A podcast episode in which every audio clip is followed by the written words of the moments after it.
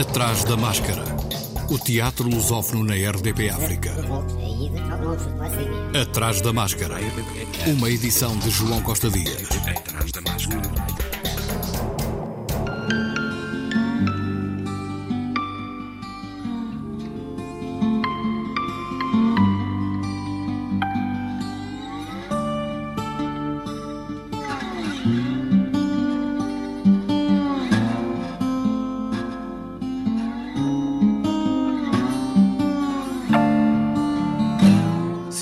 Palcos acolhem a edição 2023 do Mindelact, a edição Liberdade.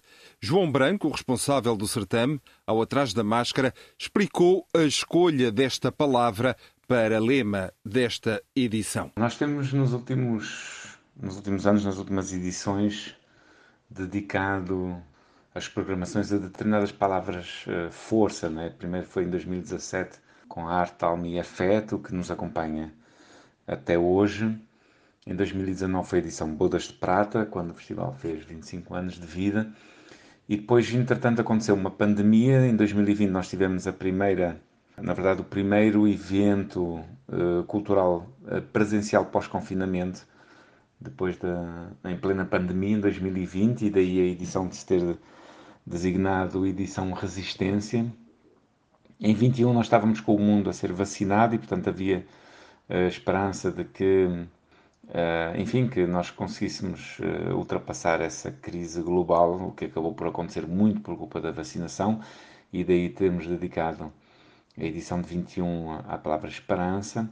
E o ano passado, a ideia da celebração, das pessoas já se poderem abraçar, das restrições em relação ao contacto físico humano deixarem praticamente de existir, fez com que nós designássemos a edição como edição celebração. Este ano, a, a, denominar Liberdade, a edição de 23, não tem a ver diretamente, não tem a ver com, com o facto de no próximo ano festejarmos o 25 de Abril, porque isso seria a edição de 24, né? Uh, ou, por exemplo, de se assinalar o centenário do nascimento de Amílcar Cabral, também é em 2024. Na verdade, este ano nós quisermos sublinhar a importância das artes performativas enquanto palco de afirmação de causas, de, da possibilidade de, de ter a cena em determinadas circunstâncias e para determinadas temáticas que de outra forma seriam quase sempre, de um ponto de vista social, colocadas à parte. E, portanto, nós procuramos, com esta edição Liberdade, uh, ressalvar o papel das artes performativas na liberdade de expressão, na liberdade de colocação de, de questões na liberdade de afirmação de uma identidade, eh, seja ela sexual, religiosa, social, cultural, etc. E, portanto, essa, essa liberdade que tem que estar presente no ato da criação artística. João Branco, que falou da programação que se espalha pelos vários palcos. Nós teremos cinco palcos este ano, uh, espalhados entre Mindelo e Praia, sendo que o palco 5 é a extensão do festival na Praia, como habitualmente temos feito aqui em Cana, no Mindelact. O palco 1 com os, palcos, com os espetáculos de maior dimensão, Centro Cultural de Mindelo. O palco 2 é particularmente importante para nós este ano porque engloba uma mostra de criações nacionais que foram resultado, ou que estão sendo criadas em resultado de um projeto chamado Projeto Tripé, Três Artes, Três Ilhas, que é um projeto de residências artísticas e de mentorias que está a ser desenvolvido conjuntamente pela Associação Mindelag, pela Companhia Reis de Polon na, em Santiago e pelo Projeto Chiquinho em São Nicolau e que tem como um dos seus objetivos, para além da dinamização de residências artísticas nesses três locais, a promover a internacionalização das artes performativas cabo-verdianas. E do nosso ponto de vista, a internacionalização é potenciada com a aposta em trabalhos, em criações artísticas de, com equipas pequenas, nomeadamente com solos, com duetos, na área do teatro, da dança, da performance, uh, com estruturas leves que facilitem a circulação. Um dos, um dos, pilares deste, deste projeto Tripé é precisamente o apoio a artistas nacionais para a criação de, de espetáculos deste género, para o qual nós temos trazido artistas internacionais para a realização de mentorias, ou seja, os artistas vêm ao Mindelo, acompanham ensaios, aconselham, eh, trabalham junto e perto dos artistas. É um contacto que depois continua além da, da própria presença eh, no local, em Cabo Verde, portanto, os artistas e, e os nossos mentores continuam em contacto. É um projeto que tem uma curadoria específica da artista Sofia Berberan, artista e curadora Sofia Berberan, que tem passado vários meses em Cabo Verde no âmbito do Tripé. É um projeto que é financiado no âmbito do, do programa Procultura e da, pela Fundação Carlos Gulbenkian. E nesse sentido, uh, que se vai, vai, vai continuar até 2024, pelo menos. E este momento é um momento importante porque é um momento de apresentação de resultados concretos. Né? Uh, e no Palco 2 vão estrear 13 criações nacionais. A 13 é um número que eu gosto particularmente. não é preciso explicar porquê. E, e essas 13 nós confiamos que, que algumas delas têm um, um, um, potencial bastante interessante para participarem e representarem Cabo Verde em festivais em, em qualquer parte do mundo. Também por isso nós vamos fotografar, filmar, montar dossiês dessas produções, portanto, dar apoio aos artistas para eles terem todo o seu material eh, disponível para venderem o seu produto artístico e dessa forma puderem eh, dar o, o, passos largos rumo à internacionalização. Portanto, é um palco fundamental, é, digamos assim, um dos destaques da presente edição, esta, esta mostra tripé. No palco 3 teremos eh, apresentações em, em espaços alternativos, seja na rua, seja na, nas praças, seja no, no, no, pátio interior do Centro Cultural de Mindelo, nas, nas entradas das salas de espetáculos, com performances, etc. E haverá várias várias apresentações a esse nível. O palco 4 será, contemplará o ciclo internacional de contadores de histórias, que nós vamos continuar a promover, com a ida de artistas às escolas daqui do Mindelo e também com a, a trazer as escolas ao pátio do Centro Cultural do Mindelo para assistir os nossos contadores, desenvolver, eh, enfim, as suas, as suas performances e os seus trabalhos dentro desta técnica tão importante, digamos assim, para a identidade cultural cabo-verdiana, e eu diria africana principalmente, que é a contação, a contação de histórias. E o palco 5, como eu já tinha falado, a extensão uh, na praia, com três espetáculos que estão programados para, para a capital de Cabo Verde. João Branco, que avançou quem é o homenageado este ano. Atividades complementares, nós teremos um, ehm, uma exposição do Yuran Henrique, que é também, de certa forma, a conexão desta edição para a pessoa que nós vamos homenagear, que é o Daniel Monteiro. Ele foi dirigente uh, da nossa associação, chegou a ser presidente durante um mandato, durante quatro anos, entre 2013 e 2017, e faleceu este ano, infelizmente. Deixou-nos um vazio muito grande. É uma pessoa que acompanha a Associação Mindelac praticamente desde o seu nascimento e foi seu dirigente desde a sua fundação até até praticamente a sua morte, né, durante mais de 25 anos. E nós vamos dedicar esta edição a ele, como é óbvio, à sua memória. E a exposição do Yuran Henrique tem esse foco de ser uma exposição dedicada ao, ao Daniel Monteiro.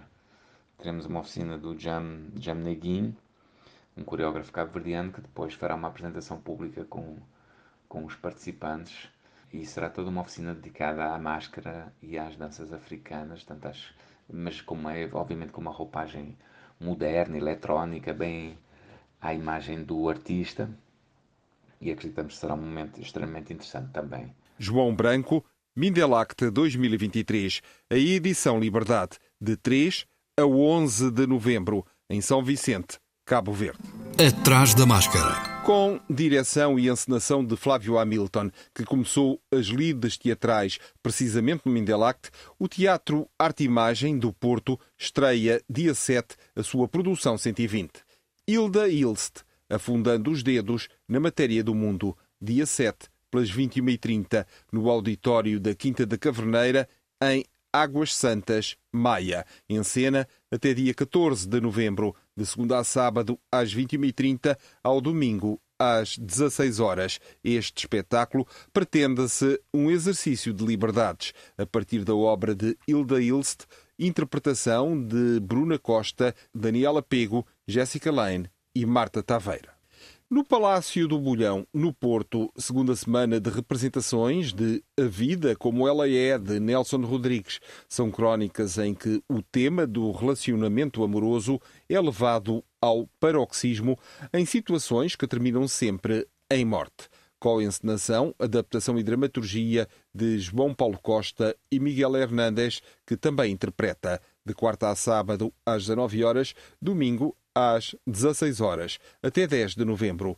Amanhã, dia 2, vai haver uma conversa, após o espetáculo, com a equipa artística. E no dia 4, a apresentação vai ser acompanhada por uma tradutora de língua gestual portuguesa.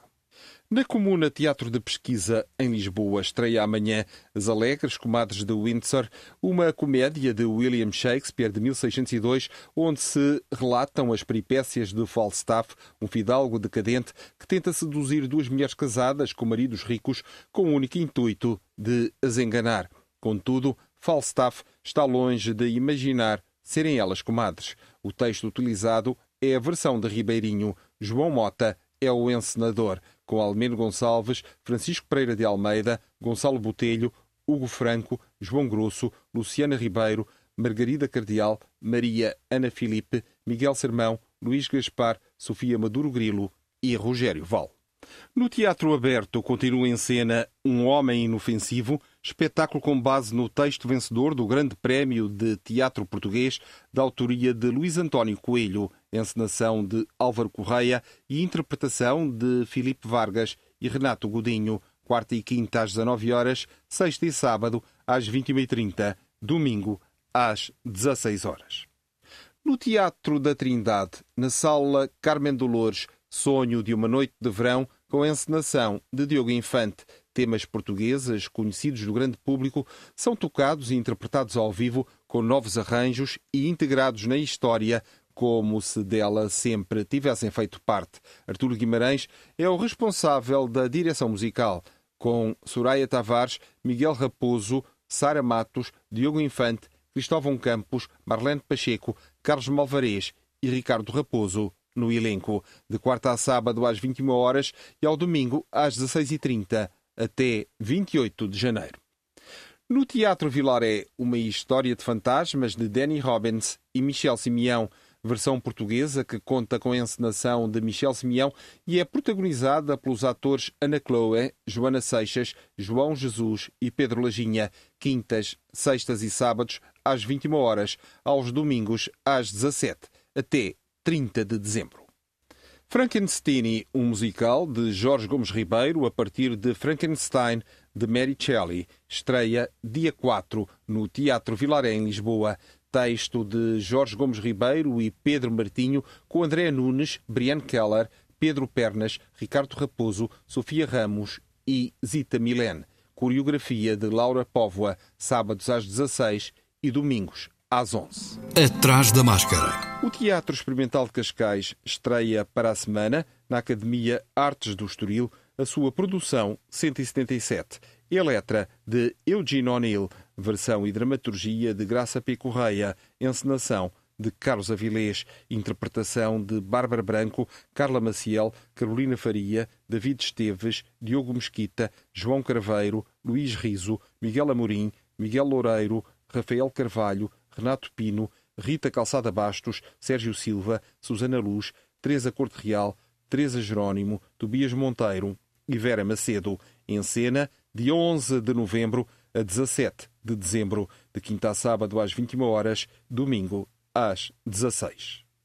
A capítulo reversível Associação Cultural estreia amanhã sua nova produção L'amour et la vérité, a partir do texto de Pierre de Marivaux, uma comédia que aborda essencialmente dois temas, o amor e a verdade. L'amour et la vérité retrata a falta de verdade e de amor na sociedade. O espetáculo vai ficar em cena de quinta a sábado, sempre às 21h30 no Musa, em Sintra, até 9 de dezembro. Todas as quintas, as sessões serão acompanhadas por uma intérprete de língua gestual. Tradução de Maria João Brilhante, encenação de Sérgio Moura Afonso, interpretação de João Maria Fialho e Maria Toscano, produção Capítulo Reversível.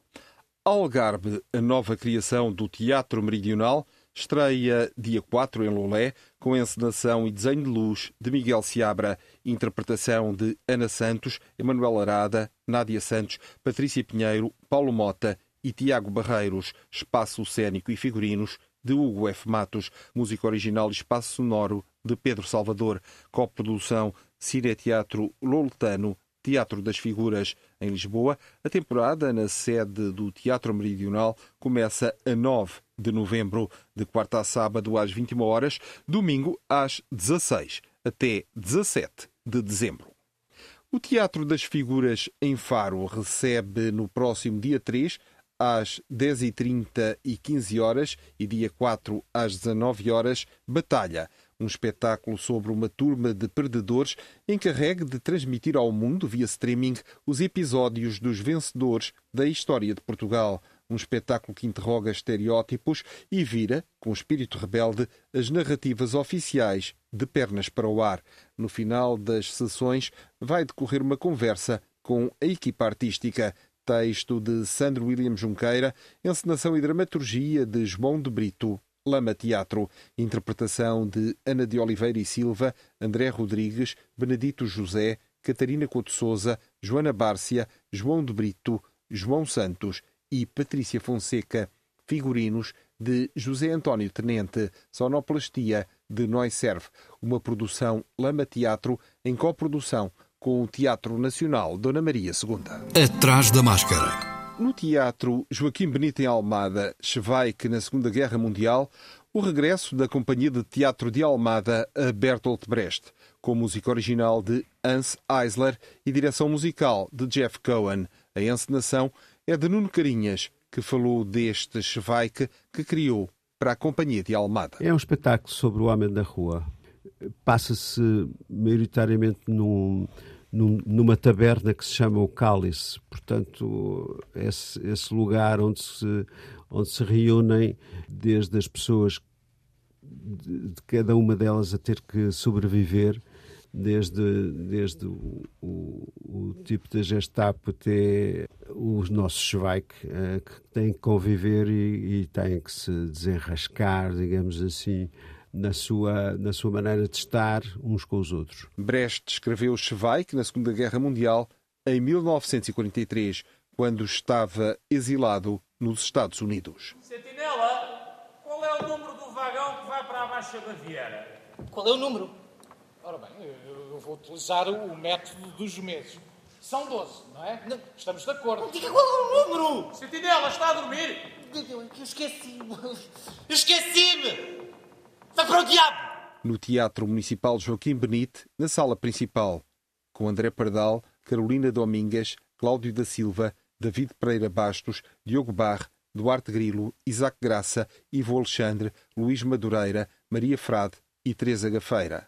De quinta a sábado às 21 horas, quarta e domingo às 16, até 19 de novembro, na sala principal. A 27 Mostra de Teatro de Almada vai ter lugar de 3 a 30 de novembro e apresenta uma programação diversificada com 19 criações em 26 sessões apresentadas por 17 grupos de teatro, amadores e profissionais. Levam à cena nomes como Sam Shepard, Bess Hall, Paul Mar, Alberto Luengo e Roald Dahl. Em Coimbra, o teatrão completa 30 anos de existência no próximo ano. Preparou uma temporada 2023-2024 especial sob o mote 30 anos de teatrão, o teatro onde cabemos todos. Em cena tem Ticoragem e Filhos Limitada, adaptação do clássico de Bertolt Brecht, Mãe Coragem e Seus Filhos, de 1939, a partir da tradução de António Sousa Ribeiro, com dramaturgia de Jorge Lourenço Figueira. A ideia foi interferir o menos possível no texto do professor Sousa Ribeiro, quer dizer, na tradução. Tivemos que fazer algumas adaptações por causa do número de atores que é menor do que o número de personagens. Isso já é sabido, que normalmente é assim, exige um certo, uma certa ginástica conceptual para fazer para quebrar esse, esse quebra-cabeças. E depois há ali uma ideia que presidiu a organização do texto e da ação, que é a ideia de que a guerra é uma empreitada comercial diferente hoje um pouco do que era no tempo do Brest, porque a mercantilização assumiu formas mais totais. Marco António Rodrigues encenou Ticoragem e Filhos Limitada, coloca em cena sete atores que asseguram as 30 personagens que a dramaturgia original do ator alemão encerra. A eles juntam-se três músicos que acompanham o espetáculo sob a direção musical de Vítor Torpedo. A nova criação do Teatrão vai fazer temporada na Oficina Municipal do Teatro até 12 de novembro. Também em Coimbra, a Escola da Noite volta a trabalhar a obra do dramaturgo franco-romeno Matei Wisniewski, autor de Da Sensação de Elasticidade quando se marcha sobre cadáveres, estreado em 2014, e de Palhaço Velho Precisa-se e de A Mulher como Campo de Batalha, ambos de 2020. Desta vez é o próprio Matei Wisniewski que se estreia como encenador. O título do espetáculo, Café Bonheur, lembra a tradição parisiense dos cafés como espaço de encontro e de socialização, de debate e reflexão e alerta para a obsessão em que se tornou, nas sociedades ocidentais, a busca individual da felicidade. Bonheur. O elenco inclui a equipa residente da Escola da Noite, Ana Teresa Santos, Igor Lebrou, Miguel Magalhães e Ricardo Calas, e a atriz Maria Quintelas, que trabalha pela primeira vez com a companhia. Com estreia marcada para 9 de novembro no Teatro da Cerca de São Bernardo, o espetáculo vai ficar em cena até 30 de novembro, quartas e quintas às 19 horas, sextas e sábados às 21h30, aos domingos às 16 horas. No Teatro Nacional de São João, no Porto, a partir de amanhã, Mónica Calha apresenta Salomé, a partir do poema dramático simbólico de Oscar Wilde, escrito em 1892 e que se baseia na história bíblica da decapitação de São João Batista, uma narrativa atormentada pela beleza, o corpo, a transgressão, assuntos recorrentes na obra de Wilde, marcada pelo humor e horror à respeitabilidade vitoriana. Cenografia, figurinos e desenho de luz de Mónica Calha. Tradução de Joana Frazão.